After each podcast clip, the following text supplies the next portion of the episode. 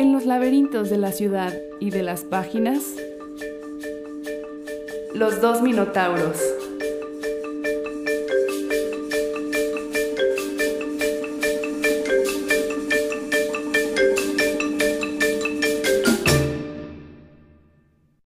Episodio 10. Final de temporada. Con nuestros ojos escuchamos a los muertos.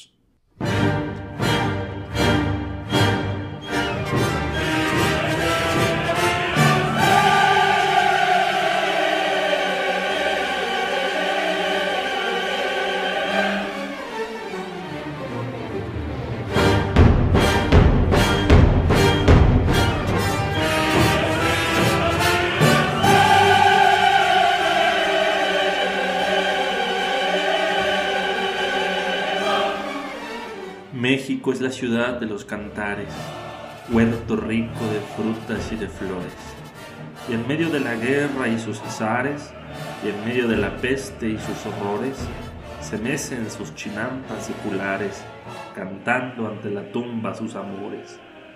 En un cantar que abarca esos extremos, cantemos hoy, mañana moriremos. José Zorrilla.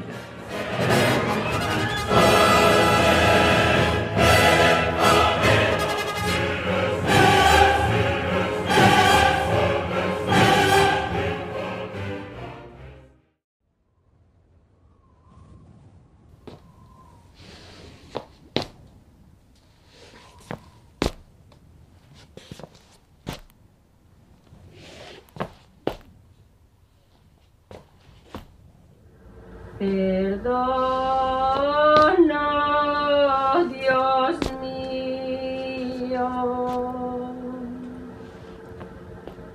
Perdón indulgente. Introducción. Perdón ¿Qué es morir? ¿Dejar de sentir y de escuchar? ¿Ausentarse de los demás? ¿De uno mismo? ¿Es no poder sostener con nuestras manos nuestros objetos más preciados? ¿Dejar una herencia? ¿De qué tipo? ¿Moral o monetaria? ¿O ambas? ¿A dónde nos vamos? ¿O nos quedamos en otro lugar? ¿Morimos y viajamos? ¿O qué? Si quizás no vamos a ningún lugar, ni de nubes ni de flamas, y solo ocurre un cuerpo que se descompone bajo la cama de tierra, en el cajón ornamentado, con la última ropa, mientras se hace caldo, explosiones, gases, un burbujeo silencioso que en verdad mata, reduce, hasta que aparecen las ínfimas y casi infinitas larvas blancas, que comen de lo que ya no come, por días y semanas, y después, cuando ya no queda nada, solo las ropas manchadas, tiesas, se comen entre ellas, porque aquí alguien debe de comer, hasta que lo húmedo se seca y lo seco se hace polvo, y el polvo espacio, y solo después una incertidumbre atrapada, que se hace un tiempo, momificado a veces, pero que casi siempre es pétreo. Y como seguramente la muerte sería también ya no poder leer y poder escribir, estimado Pedro Guillén, iniciamos este episodio dedicado a la muerte y a algunos de sus significados. Bienvenidos, estimados escuchas, al décimo episodio de Los Dos Minotauros. La muerte, para nosotros tan colorida, tan llena de papel picado, de cempasúchil y alelíes, de queso de tuna, dolondrones y tejocote, es cosa de chiste. La llevan muchos en la frente cuando se compran sus calaveritas de azúcar. Ramona, Agustina y Dolores. Es cosa de nada. Nos burlamos de ella con nuestros versos del 2 de noviembre. Hacemos concursos no para premiar a la mejor calaverita, sino para premiar a la persona que más se acercó a las faldas de la Catrina. Hay veces que la llenamos como si fuera una piñata y le echamos dentro altares, sal, cruces de madera y talavera, acerrín, guías y veladores. La vestimos como si fuera a sus 15 años o como si fuera a su propia boda. La llamamos la novia blanca. La imaginamos cargando un castillo de pirotecnia en su espalda, con sus patas de catre llenas de guisapoles, con un gran gorro estilo francés, posando seductoramente en el estudio de posadas. y la recordamos en esos libros de nuestra niñez mientras buscaba a Francisca. En Sayula, en Michoacán, en Guanajuato, en Mérida y en cada uno de los lugares de la República hemos escuchado su lamento. La pobre, la desdichada, aún sigue sin encontrar a sus hijos. Estimado Dani Moragüe, como siempre es un gusto compartir contigo el pan de muerto y los monjes de chocolate. Gracias por invitarme a este lugar en el que las tumbas son en realidad poemas debido a sus epitafios.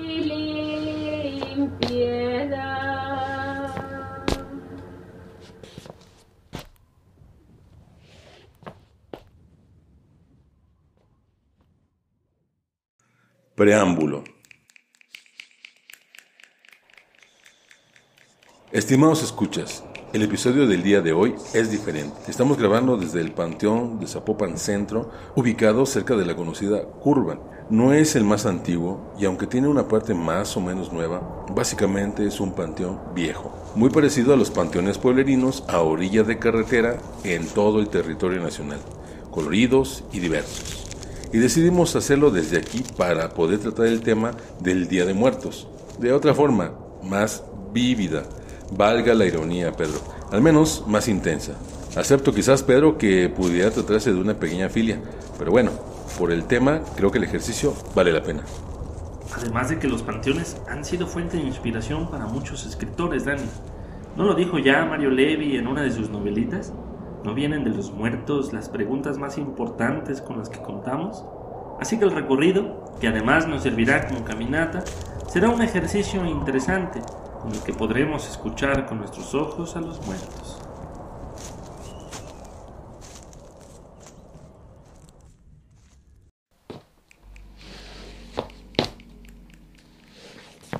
Desarrollo.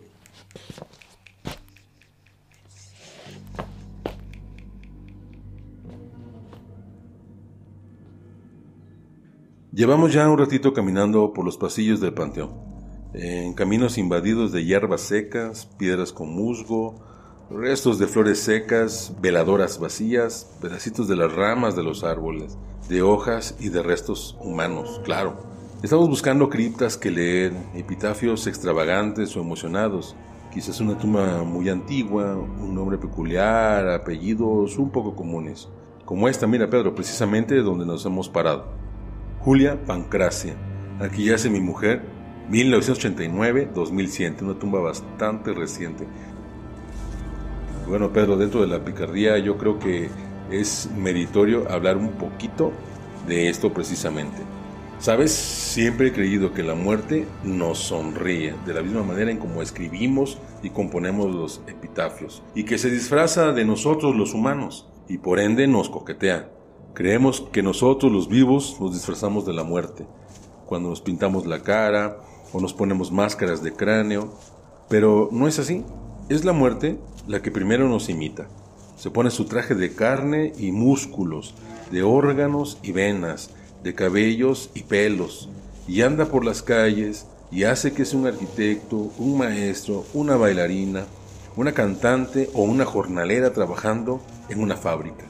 Camina la huesuda disfrazada de nosotros, anda imitándolo todo cómo sostenemos una taza de café, cómo barremos la calle e incluso hasta nuestras peores actitudes, las peores groserías y los actos más viles que como humanos hacemos.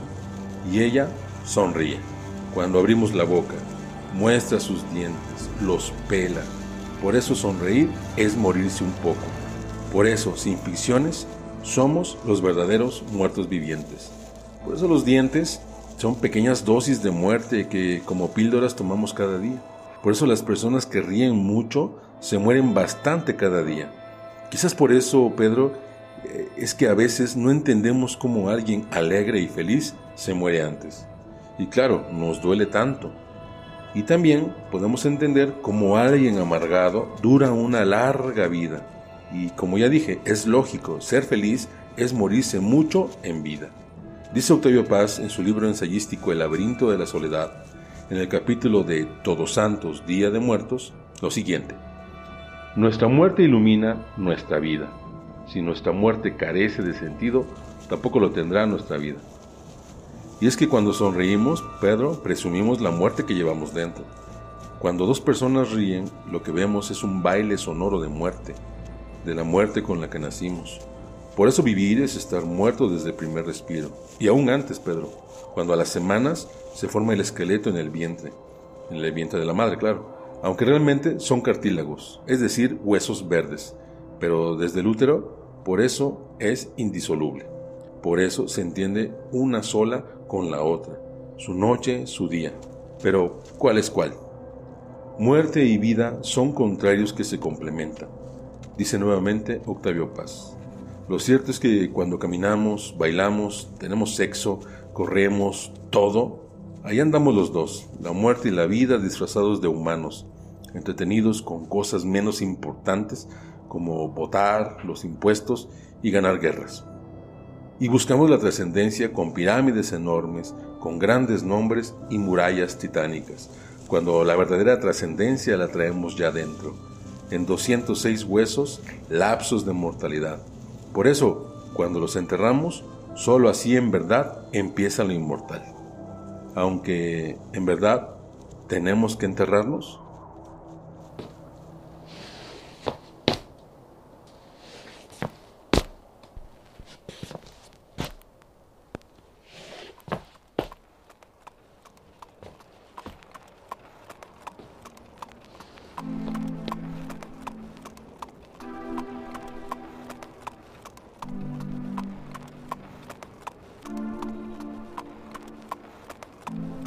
Respecto esto que señalas de que la muerte se disfraza de nosotros, Dani, hay una historia que me contaba mi abuela sobre un charro negro que se le aparecía a la gente en el pueblo de Sayula.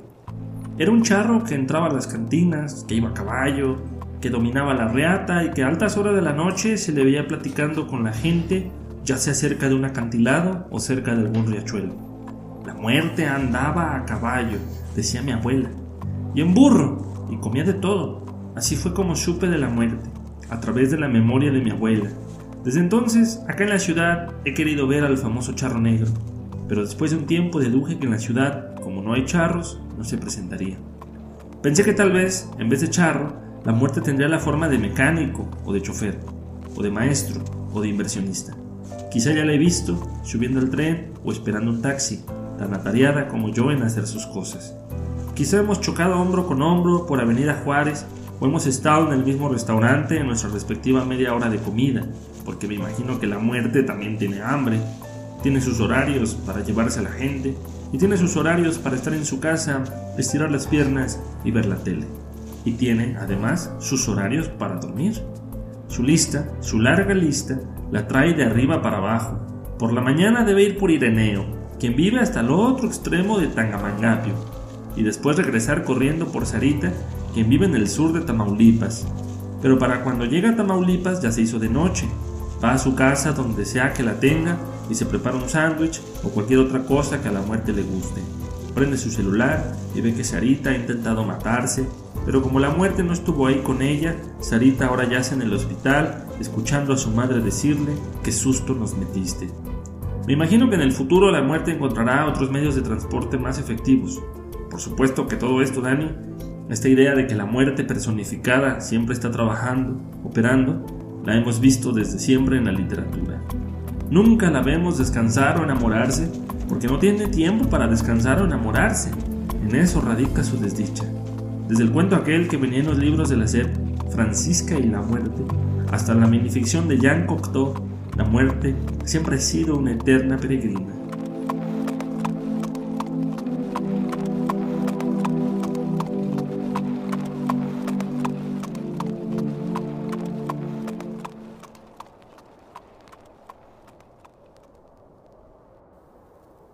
Cuando tengas ganas de morirte, Jaime Sabines. Cuando tengas ganas de morirte, esconde la cabeza bajo la almohada y cuenta cuatro mil borregos. Quédate dos días sin comer y verás qué hermosa es la vida. Carne, frijoles, pan. Quédate sin mujer, verás. Cuando tengas ganas de morirte, no alborotes tanto muérete y ya.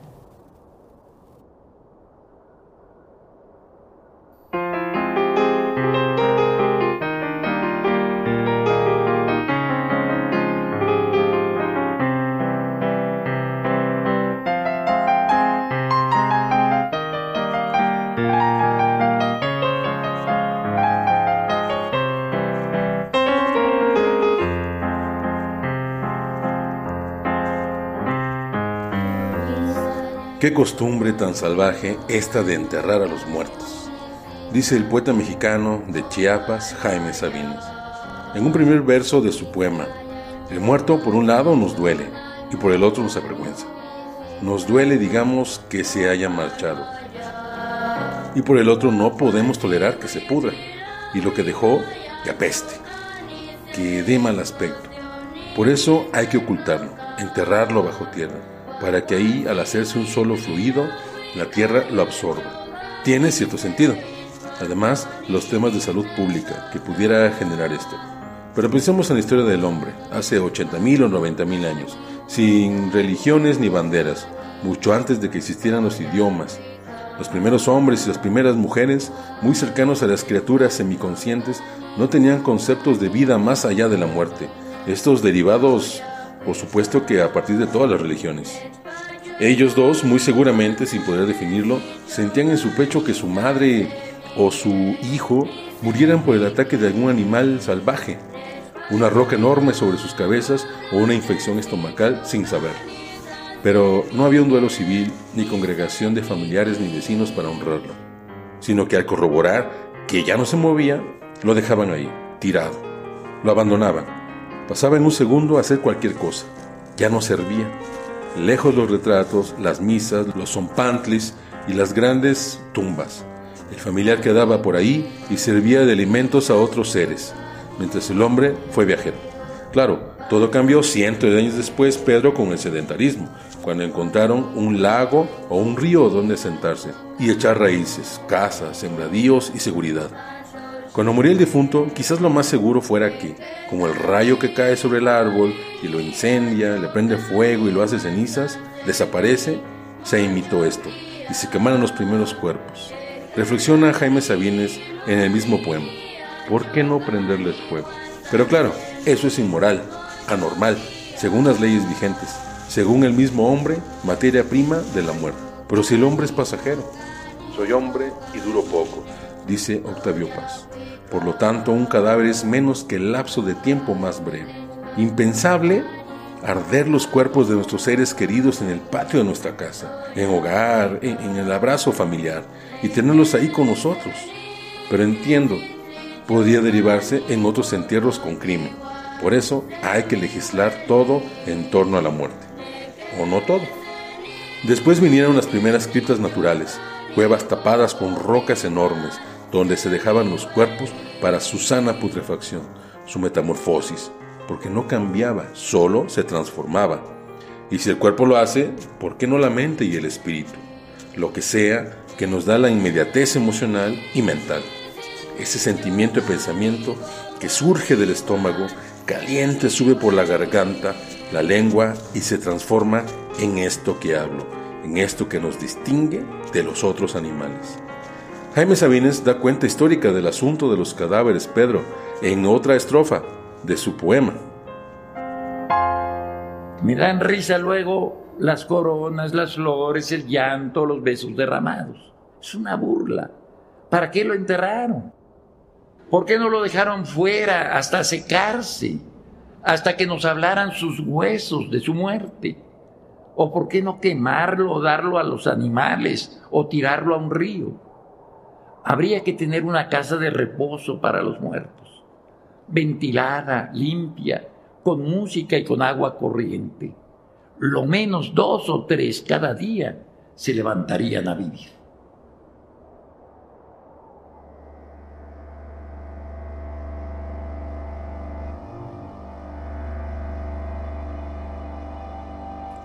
Que incluso esta idea de enterrar a los cuerpos de Annie durante muchos años fue considerada un privilegio Morir salía y sale demasiado caro. En el siglo XVII, por ejemplo, hubo un edicto sobre los ritos funerarios de la época, firmado por un tal de Croix, en el que de 15 artículos, solo uno correspondía a la clase social más baja. Ello se debía a que los funerales de los pobres eran mucho más austeros que los funerales de los ricos. Los pobres en México no podían darse el lujo de cubrir las paredes y bancos con paños negros durante las misas fúnebres. Es más, para que te des una idea, tan solo comprar el ataúd era ya en sí algo muy costoso. Es por eso que muchos de los pobres, en sustitución del ataúd, comenzaron a usar los petates para envolver a sus muertos. que de ahí viene, por cierto, la palabra petatearse. Ahora bien, es muy probable que muchos de esos cuerpos hayan caído en la fosa común, porque al no ser enterrados en un cementerio parroquial, no eran dignos de todas estas pompas como lo son el repique de campanas y los santos soles. Es decir, que muchos de estos pobres, al morir no solo perdían la vida, sino que perdían también sus nombres. No había tumbas que los recordaran, y al perder sus nombres, perdían también su identidad. Muy de acuerdo, Pedro. ¿Seguimos caminando?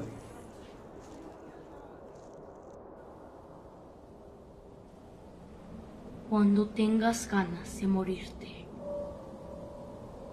esconde la cabeza bajo la almohada y cuenta cuatro mil borregos. Quédate dos días sin comer y verás qué hermosa es la vida. Carne, frijoles, pan. Quédate sin mujer, verás. Cuando tengas ganas de morirte, no alborotes tanto. Muérete y ya.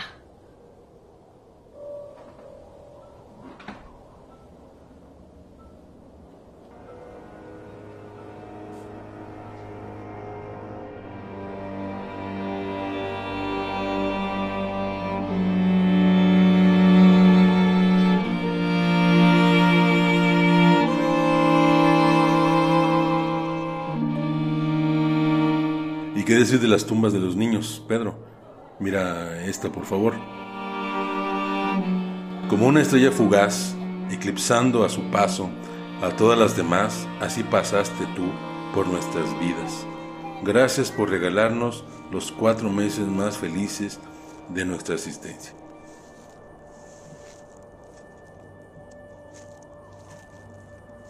Conmovedor. Pero no todo está legislado en torno a la muerte, Pedro. Aún hay un espacio libre que aún no ha sido acotado por las leyes humanas. Es una grieta practicada por la mayoría de los mexicanos, en todos los estados de la República, en las calles, parques, avenidas, carreteras, con total impunidad, pero que nadie puede negar. No ha dejado de hacerse y tampoco se ve que haya alguien por evitarlo, si es que tiene sentido evitarlo. Y me explico mejor. Hace muchos años, antes de que mis padres incluso se conocieran, el hermano menor de mi madre, Javier, se despidió de mi abuela y mi madre en la puerta de su casa. Encendió su motocicleta BMW de los años 70. Avanzó tres cuadras hasta llegar a la carretera municipal y antes de tomarla se despidió de mi madre y mi abuela a lo lejos. Después tomó la carretera y se fue. Llegaría hasta la ciudad, a una fábrica donde trabajaba como repartidor de productos bimbo.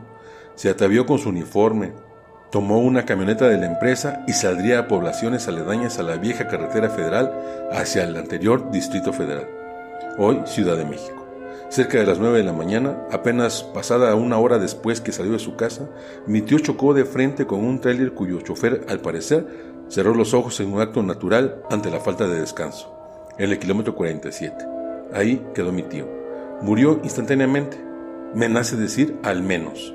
Supongo que por la falta de sufrimiento. Su cráneo se le destrozó y un brazo se le desprendió. Me contó mi madre años después porque ella tuvo que hacer el reconocimiento del cadáver de mi tío. Mi abuela jamás se recuperó de ello. A mi madre jamás se le ha olvidado el último adiós con la mano alzada de mi tío a tres cuadras de distancia. Un mes después mi madre y sus hermanos colocaron una cruz a orilla de carretera donde sucedió la tragedia. Una cruz de mármol pequeña con una base y un pequeño florero integrado para algunas cuantas flores. Muchos años después, acompañados a mi madre, mi padre, mi hermano y yo, y pude verlo, saber más de la historia y preguntarme, ¿quién dio ese permiso para colocar esa cruz? Ahora sé que no hay ley que la prohíba, pero tampoco ley que la ampare. Ese recuerdo, ese punto geográfico sembrado, es un espacio libre, sin leyes. Un espacio que nadie toca, nadie dice y a nadie le importa suspender, penalizar, castigar. Quizás porque todos lo necesitaremos, porque nunca sabremos cuándo será el día que salgamos de casa y nunca regresemos, porque quizás ahí quede el último pensamiento y emoción de quien muere, porque ahí queda el alma, porque ahí necesitamos ubicar a nuestro querido o querida ante la falta de ubicación exacta del cielo o del infierno. Es el punto geográfico del aquí y el ahora de la muerte, la última vista, la última acción, lo último. He visto verdaderas catedrales, Pedro, a orillas de carretera, y en medio de avenidas importantes pequeñas, losas de mármol, notablemente costosas, con nombre, fecha, cruz y razones de quien se llamara en vida, y nadie las quita. Y si se amplían calles o carreteras, se mueven. No hay que pedir permisos ni avisar, simplemente se recorren y se les da un nuevo lugar. Muere el sol en los montes con la luz que agoniza, pues la vida en su prisa nos conduce a morir.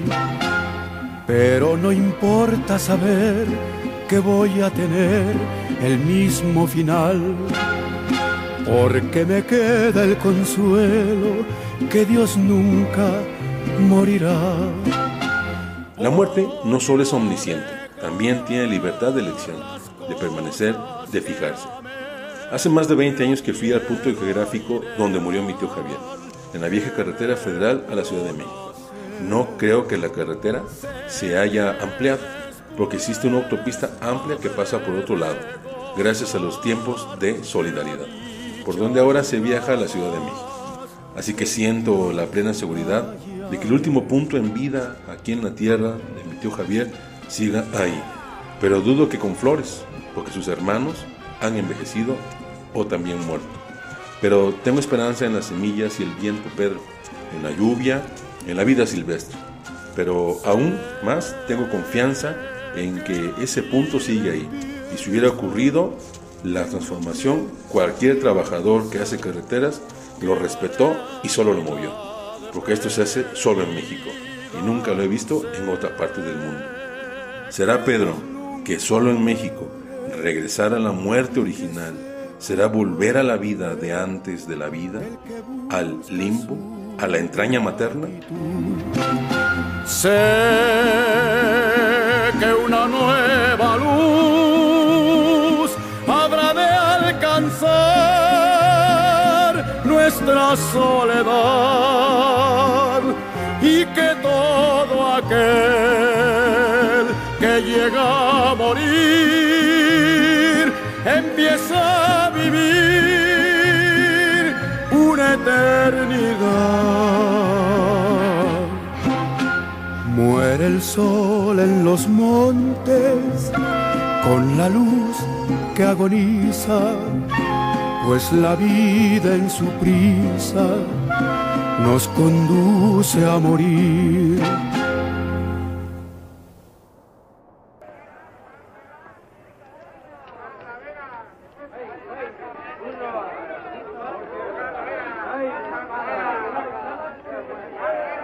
Buenos días. ¿Qué tal, Macario? Pásale, aquí dentro está el señor.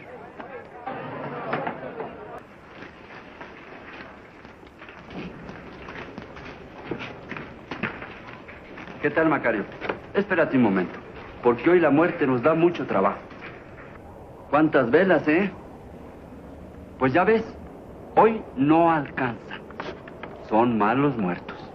¿Mm? No vas a comprar las tuyas. Te las dejo más baratas. Pues no, gracias, no. Haces mal, Macario. Hay que tener más consideraciones con los muertos, porque pasamos mucho más tiempo muertos que vivos. Total, en esta vida, todos nacemos para morirnos. ¿Y qué ganamos aquí? Algunos gustos. Y a veces, ni eso. Muchos trabajos, muchas penas. Cuando nacemos ya traemos nuestra muerte escondida en el hígado o en el estómago o acá en el corazón que algún día va a pararse. También puede estar fuera, sentada en algún árbol, que todavía no crece, pero que te va a caer encima cuando seas viejo. Cuando nacemos ya traemos nuestra muerte escondida en el hígado o en el estómago.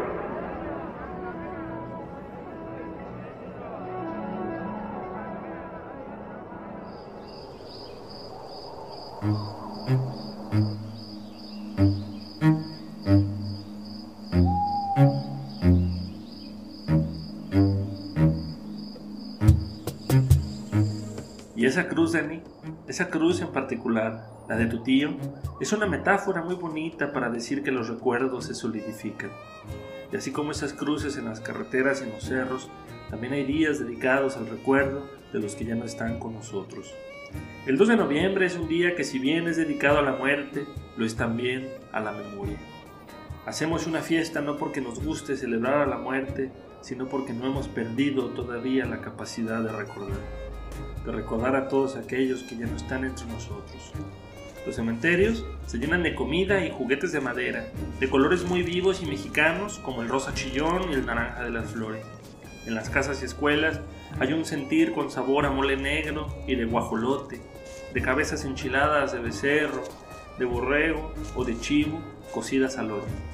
Salsa borracha, barbacoa, ponche, pepitas cristalizadas en miel de agave, jalea de jocoque, tortitas de maíz, dulce de chilacayote, calabaza, pulque, aguardiente, aguas frescas y vino. Y es que toda esta cocina de muertos, Dani, o mejor dicho, para los muertos, forma parte de esto que hemos estado diciendo. Tú con las cruces y yo con el 2 de noviembre en relación a la muerte y la memoria. Recordamos, ahí tienes a los chicos en sus concursos de altares pensando en cómo eran, cómo se vestían sus antepasados, los que aparecen en esas fotografías del nivel más cercano al cielo, si fumaban o no, si vestían mezclilla o ropa deportiva. Ponemos en los altares cuanta cosa tengamos en mente, entre más barroco mejor. Guiamos a los muertos, la flor de cempasúchil nos da esa facultad, ese poder sobre aquel otro mundo. Los endulzamos torpemente con calaveras y esqueletos de azúcar, ataúdes, procesiones funerarias, obispos, curas, almas del purgatorio, tumbas y borregos, todos de chocolate o de piloncillo, y les ponemos un vasito de agua, como disculpándonos por todo lo que en vida les hicimos. Hasta les ofrecemos copal e incienso. No se nos vayan a perder del Mictlán para acá. En resumen, Dani, mira ese altar, qué bonito, el altar de muertos, más que un altar a la muerte, es un altar a la memoria.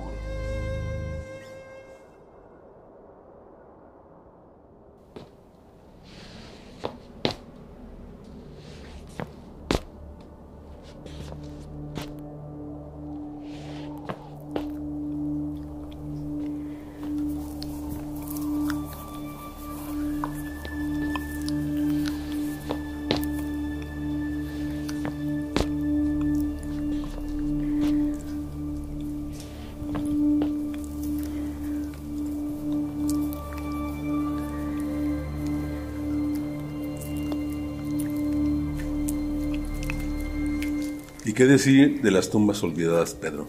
Mira esta otra, ya ni se le notan las letras, está lleno de eno y mo.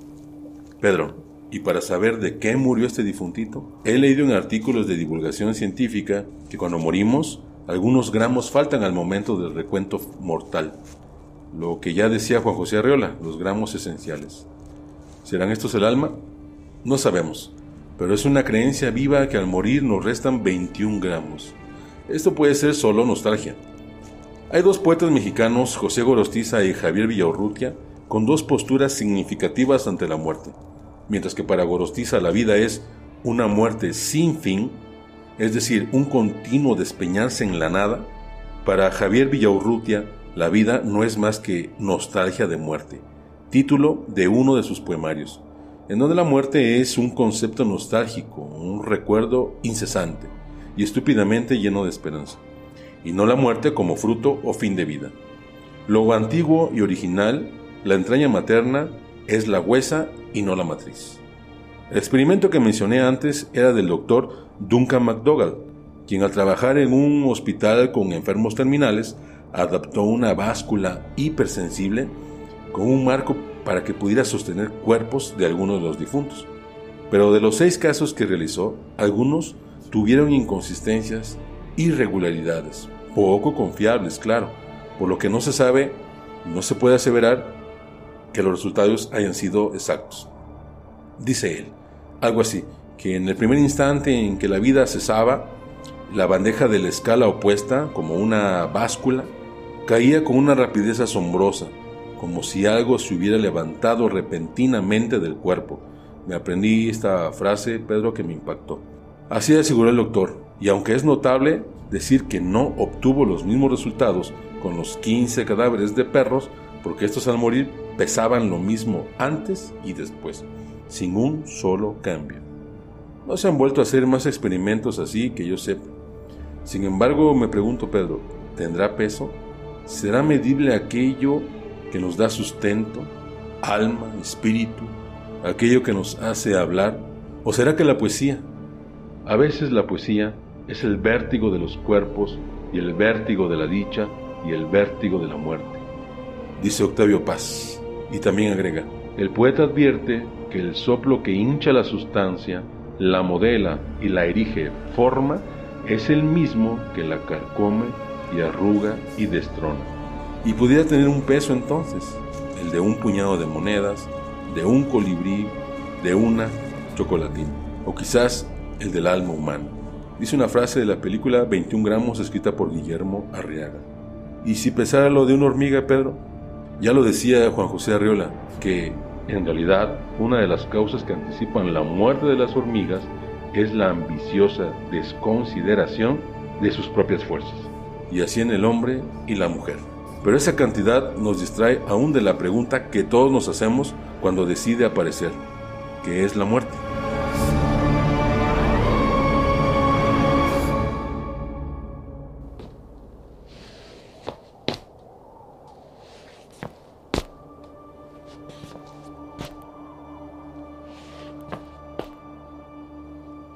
Para contestar esta pregunta quiero remitirme primero a un libro extraordinario que se llama La portentosa vida de la muerte, escrito por Joaquín Bolaños, en donde se describe a la muerte. Dice más o menos así, la muy poderosa emperatriz de los sepulcros, la enemiga belicosa de los vivientes, la vengadora de los agravios de la humana naturaleza, parca que tiene su corte y palacio entre las bóvedas subterráneas de aquella triste y pavorosa región de las tinieblas. Descripción, Dani, con la que no estoy de acuerdo. Esa no es la muerte que me enseñaron. No es el charro negro, no es la llorona, no es el ánima de Sayula. Para mí la muerte es la misma que la de Diego Rivera cuando le preguntaron qué era la muerte.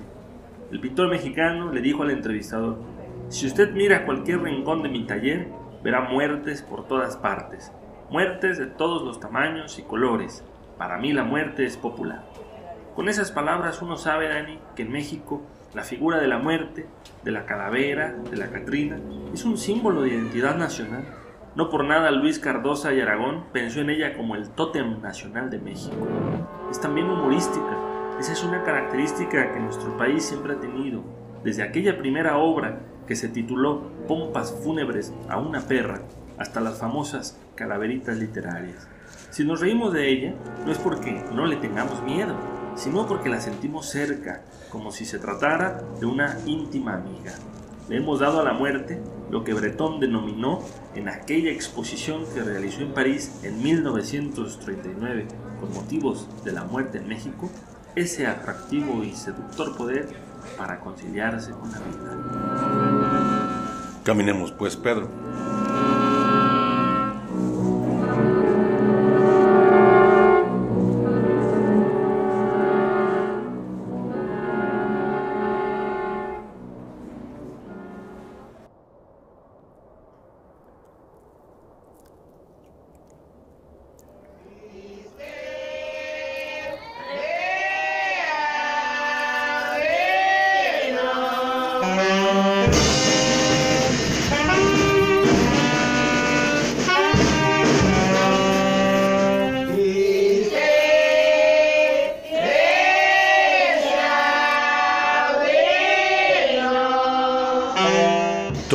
Desprendimiento, Pedro, provoca una herida.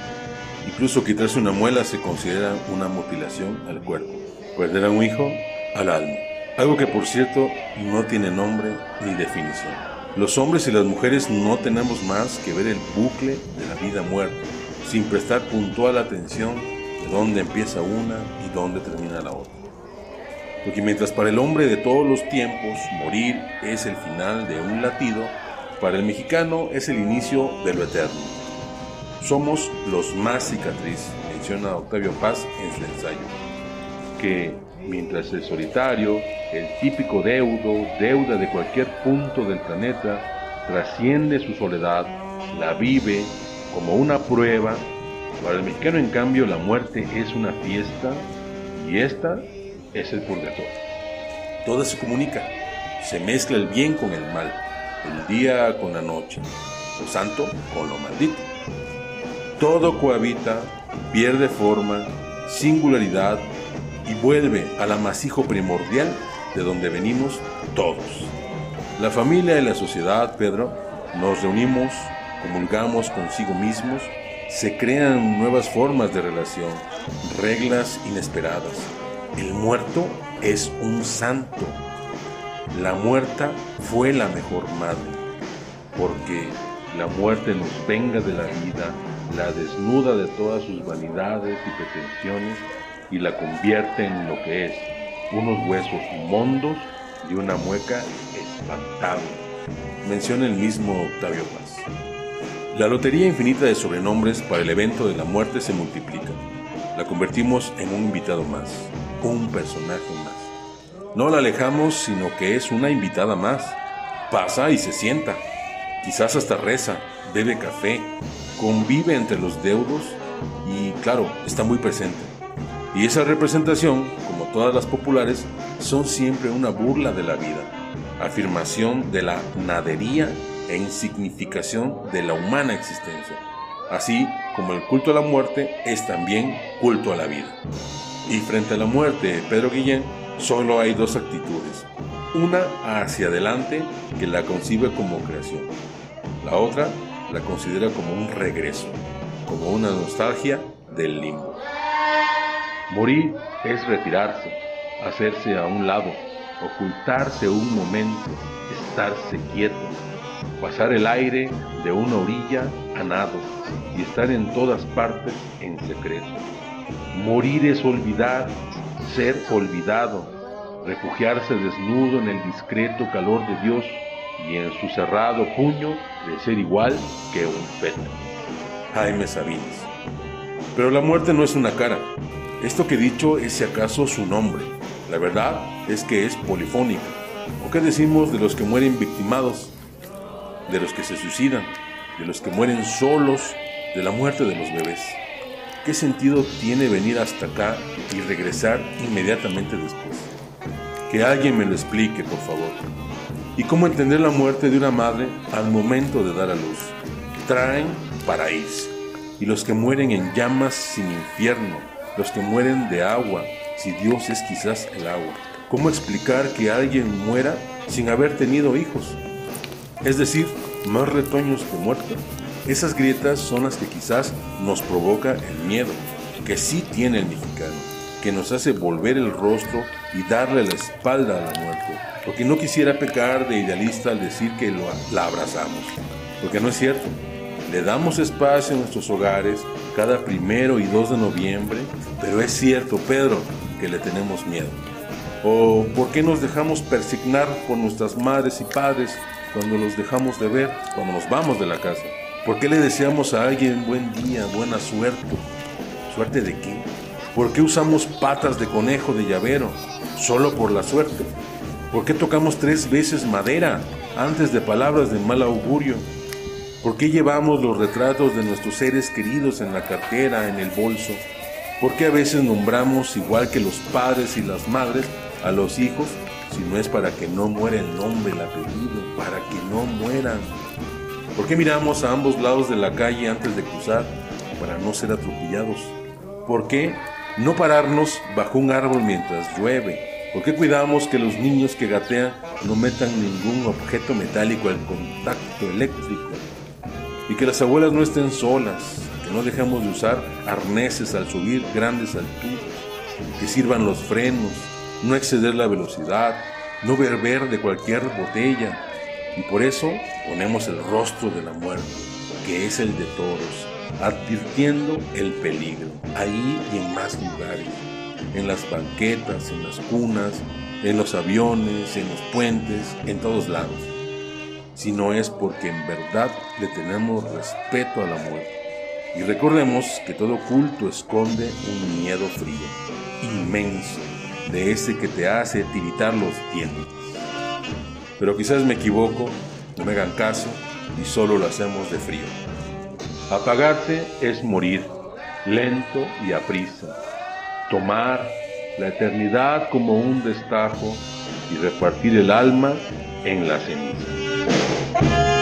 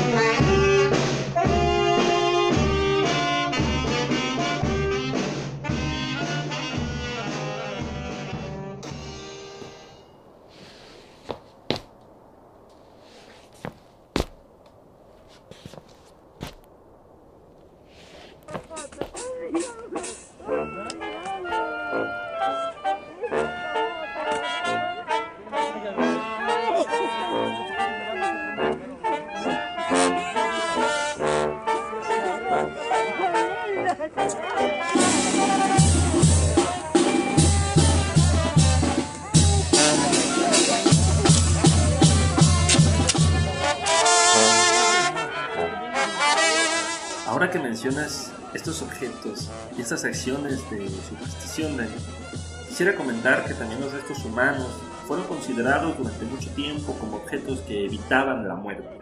Por eso era muy común que en tabaquerías, iglesias y joyerías uno encontrara restos humanos, ya sea una camilla o una cabeza.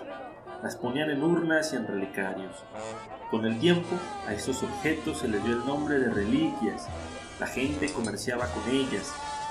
En 1648, por ejemplo, la Inquisición se preocupó por un extranjero, un tal Domingo de Robles, quien vendía unos pellejos que decía eran de santos. Y es que se pensaba que estas reliquias, durante muchos años, tenían poderes curativos y profanos. La popularidad de estas reliquias y su creencia generalizada en sus poderes milagrosos las hicieron parte del Día de Todos los Santos.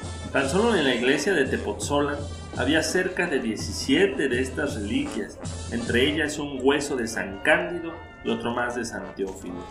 Otra forma de evitar a la muerte tiene que ver con los nombres de Eni.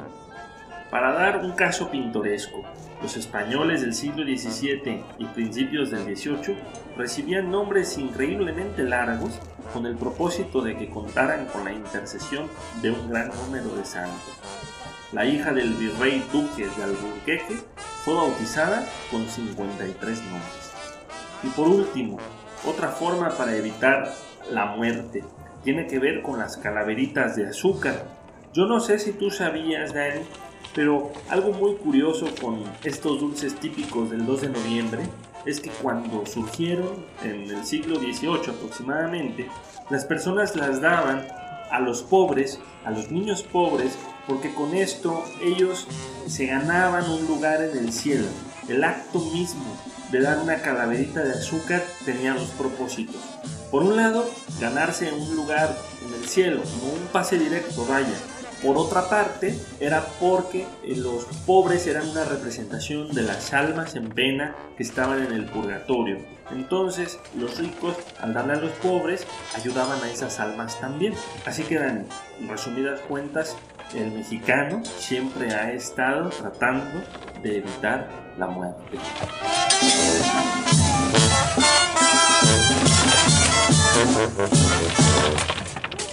¡Saca la piedra!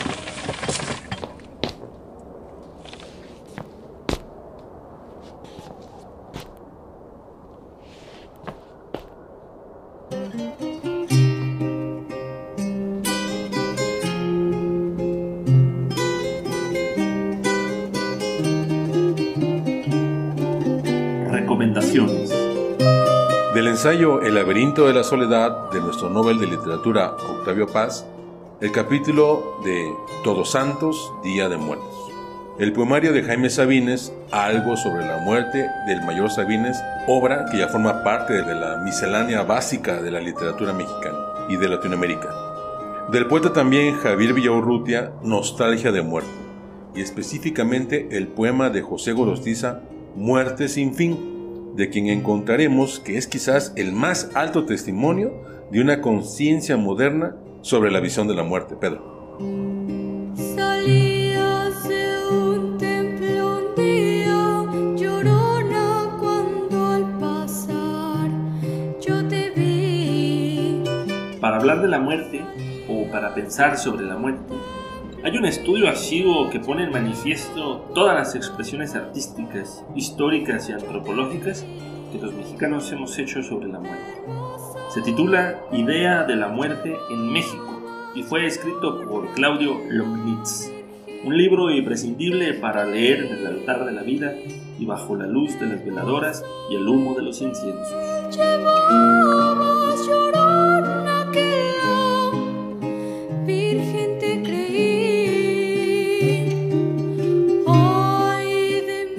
Conclusión.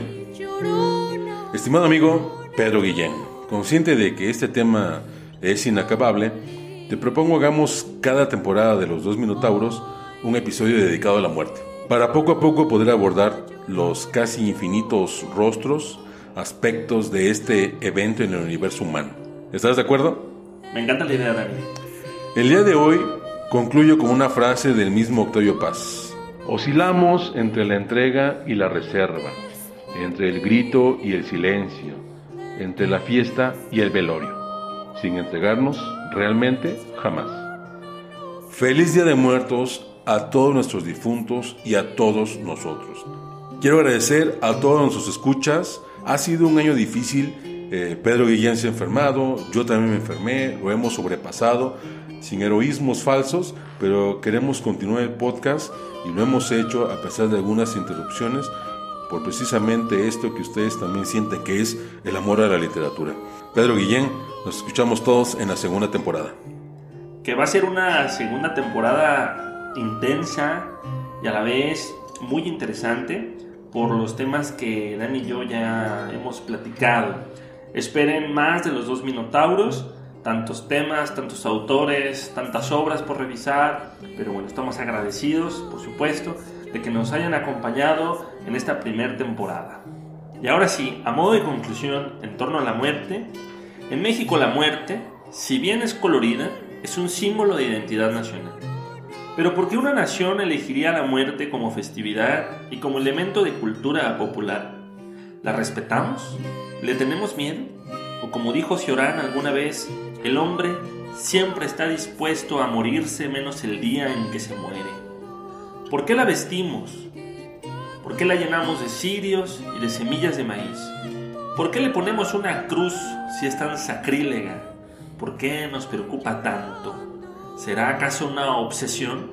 ¿Obsesión que se evidencia en el lenguaje? ¿Será que el culto a la muerte en México es una necesidad? Estimado Dani Moracue, cuenta conmigo para seguir divagando por los pasillos de este inmenso cementerio. Y ustedes, que también escriben su nombre en la frente de las calaveritas de azúcar, hasta la próxima.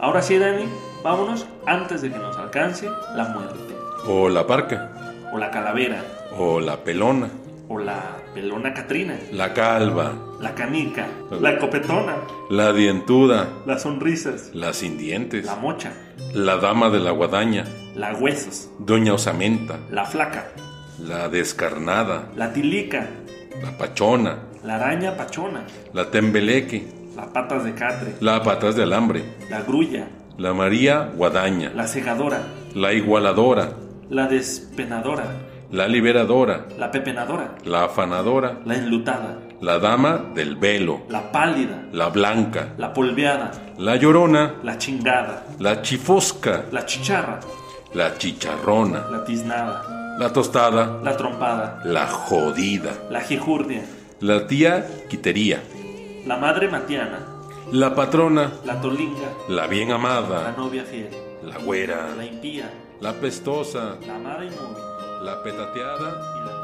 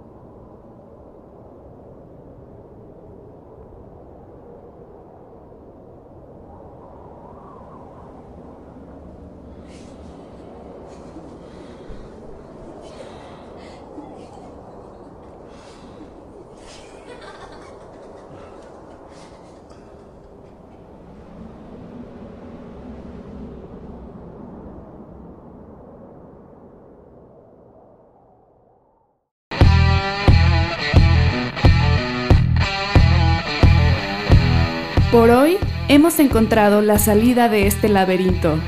Nos vemos en el siguiente episodio. Esto fue Los dos Minotauros. Hasta luego.